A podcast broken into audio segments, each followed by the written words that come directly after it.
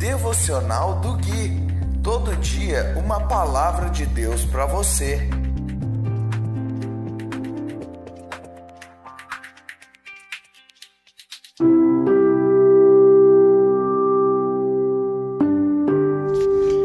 Dia 22 de dezembro de 2020, devocional de número 118. Olá, aqui é o Gui e esse é o devocional de número 118, baseado no livro de Salmos. Hoje nós vamos ler o capítulo 42, do versículo 1 até o versículo 8. E diz assim a imutável palavra de Deus: Como a corça anseia pelas correntes de água, assim minha alma anseia por ti, ó Deus. Tenho sede de Deus, do Deus vivo. Quando poderei estar na presença dele?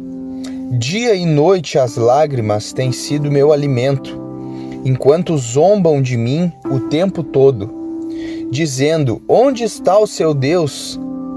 Meu coração se enche de tristeza, pois me lembro de como eu andava com a multidão de adoradores, à frente do cortejo que subia até a casa de Deus, cantando de alegria e dando graças em meio aos sons de uma grande festa. Porque você está tão abatida, ó minha alma? Por que está tão triste? Espere em Deus. Ainda voltarei a louvá-lo, meu Salvador e meu Deus. Agora estou profundamente abatido, mas me lembro de ti, desde o distante Monte Hermon, aonde nasce o Jordão, desde a terra do Monte Mizar. Ouço o tumulto do mar revolto enquanto suas ondas e correntezas passam sobre mim. Durante o dia, porém, o Senhor me derrama seu amor, e à noite entoo seus cânticos e faço oração ao Deus que me dá a vida. Esse é um salmo bem conhecido que fala do anseio da corça pelas águas. Talvez você já tenha escutado muitas e muitas canções que falam esse trecho. Como a corça anseia ou suspira pelas correntes de água, assim minha alma anseia por ti, ó Deus. E a primeira coisa que eu queria destacar nesse versículo é uma meditação para a nossa vida, para olharmos para dentro de nós e vermos se realmente a nossa alma tem ansiado pelo Senhor, assim como a corça anseia pelas correntes de água. Tenho sede de Deus, do Deus vivo, ele fala.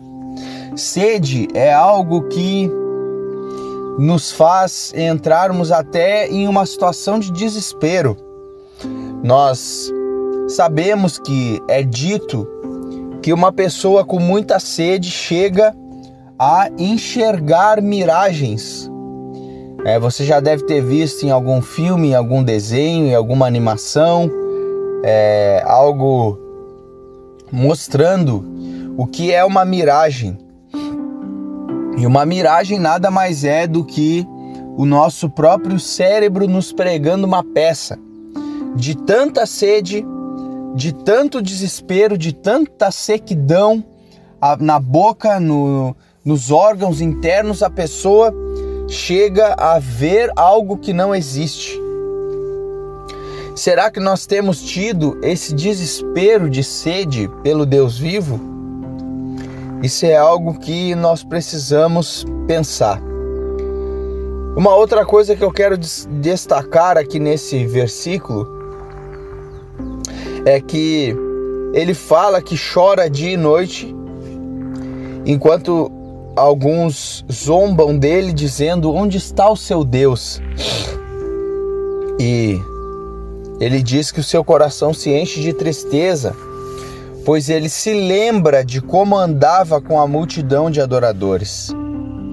E isso aqui nos faz ver que Davi ele tinha boas lembranças na presença de Deus. E ele fala cantando de alegria e dando graças em meio aos sons de uma grande festa.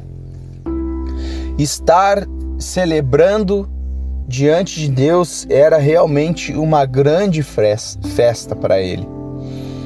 E será que você e eu temos lembranças também de tempos bons adorando o Senhor, de tempos bons na presença do Senhor?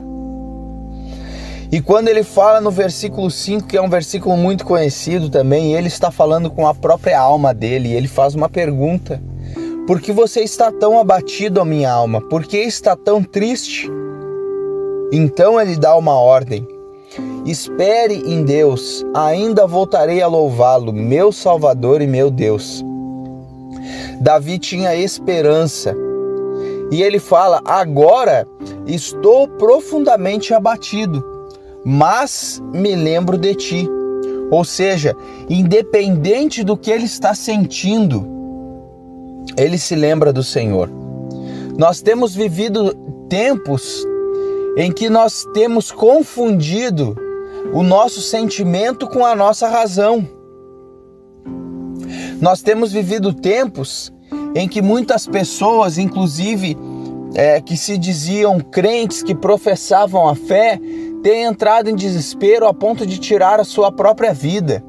Então nós nos perguntamos: olha, o que aconteceu? O que aconteceu é que essas pessoas chegaram num momento em que confundiram o seu sentimento com a sua razão. Davi está mostrando aqui que, independente do que ele sentia, ele tinha uma razão e ele sabia que voltaria a louvar a Deus.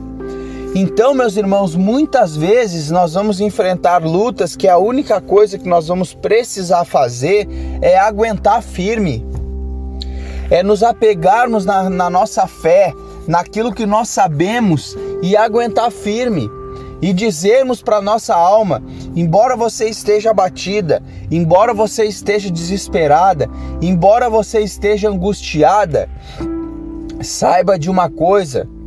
Eu ainda voltarei a louvar a Deus, eu ainda voltarei a me alegrar. E mesmo que o diabo venha, que as circunstâncias venham e digam: não, você não vai voltar a se alegrar, você não está vendo a situação que você está de desespero, de angústia, de tristeza, essa tristeza ela não vai embora. E ainda que as circunstâncias digam isso, que o nosso inimigo diga isso, a sua fé tem que estar firmada naquilo que você sabe e não naquilo que você está sentindo. A sua fé tem que estar voltada, como o salmista aqui colocou, nas suas memórias. Eu quero trazer à memória aquilo que me dá esperança. Então a sua fé tem que estar firmada nas memórias que você tem. Eu sei que eu voltarei a louvá-lo e aí sim você vai conseguir enfrentar as mais adversas circunstâncias. Eu vou ficando por aqui. Se você ainda não tem Jesus Cristo, que Deus te abençoe. Se você já tem Cristo Jesus, você já é abençoado. Nos falamos no próximo devocional.